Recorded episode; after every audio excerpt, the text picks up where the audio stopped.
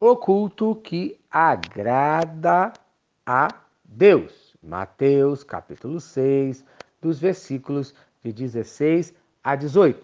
Quando jejuarem, não mostrem uma aparência triste como os hipócritas, pois eles mudam a aparência do rosto a fim de que os outros vejam que eles estão jejuando. Eu lhes digo verdadeiramente que eles já receberam sua plena recompensa. Ao jejuar, arrume o cabelo e lave o rosto, para que não pareça aos outros que você está jejuando, mas apenas a seu pai que vem em secreto, e seu pai que vem em secreto o recompensará. Amém. Em terceiro lugar, o culto que agrada a Deus é o jejum. Precisamos entender definitivamente que precisamos jejuar. Nós devemos jejuar. Versículo 16. E quando jejuarem. O jejum tem sido uma prática esquecida na igreja moderna. Muitos pensam que a palavra diz: se vocês jejuarem, mas não é isso que a palavra fala, como se fosse uma suposição. Ela diz quando, isto é, algo realizado, algo que é bom e deve ser praticado por todos nós. Em Mateus, capítulo 9, versículo 15, podem por acaso estar tristes os convidados para o casamento enquanto o noivo está com eles? Dias virão em que será tirado o noivo e nesses dias hão de jejuar. Quando o noivo for tirado, o noivo é Jesus. Então, os discípulos jejuarão, lembrando que o noivo já foi tirado, Jesus Cristo já subiu aos céus e que nós somos seus discípulos. No texto, não estamos discutindo se devemos jejuar ou não, e sim como devemos jejuar. Quais os motivos para jejuarmos? Quais as recompensas? Então, como devemos jejuar? Então, o que é o jejum? O jejum é a abstinência de alguma coisa para estarmos com Deus. Na Bíblia, a prática do jejum era a abstinência de alimentos. Mas acredito que nos dias modernos podemos ter a prática de abstinência de alguma coisa para passarmos mais tempo com o Senhor nosso Deus em oração e em comunhão.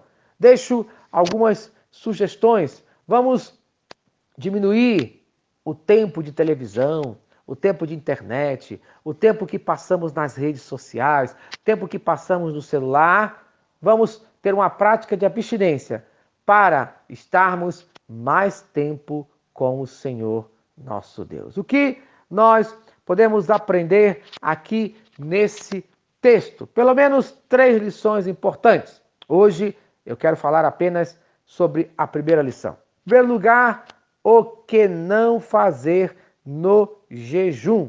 Hipocrisia. Versículo 16. Eles já receberam sua plena recompensa.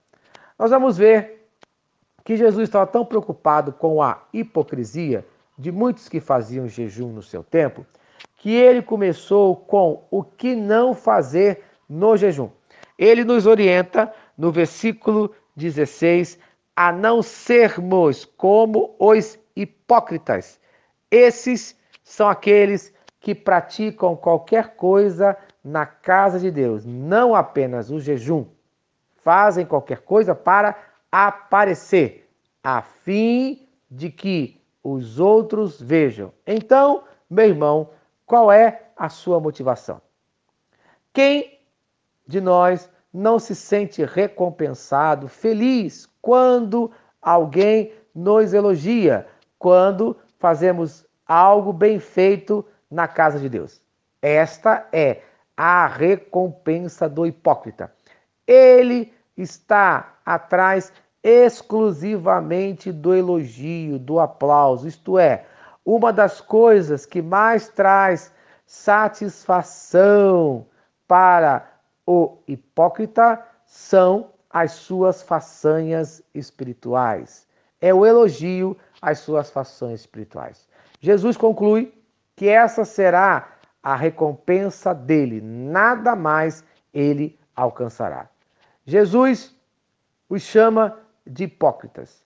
não necessariamente pela aparência exterior, pois nem sempre conseguimos disfarçar, negar que estamos jejuando, mas sim pela aparência interior, pela motivação do coração.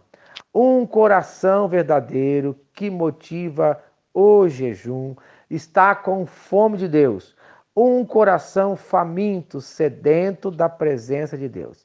Mas no coração hipócrita, a sua motivação é apenas a admiração humana. Então, devemos tomar cuidado com as nossas motivações na casa de Deus, pois as mesmas podem estar sendo impedimento para Deus trabalhar, para Deus realizar as suas obras no nome de Jesus. Amém. Se esta mensagem abençoou a sua vida, compartilhe com quem você ama. Vamos orar? Pai querido, Deus de amor. Muito obrigado por mais um dia de vida. Abençoe a cada um no dia de hoje a buscar a tua presença com sinceridade de coração. Responda às orações do teu povo hoje, no nome de Jesus. Amém e amém.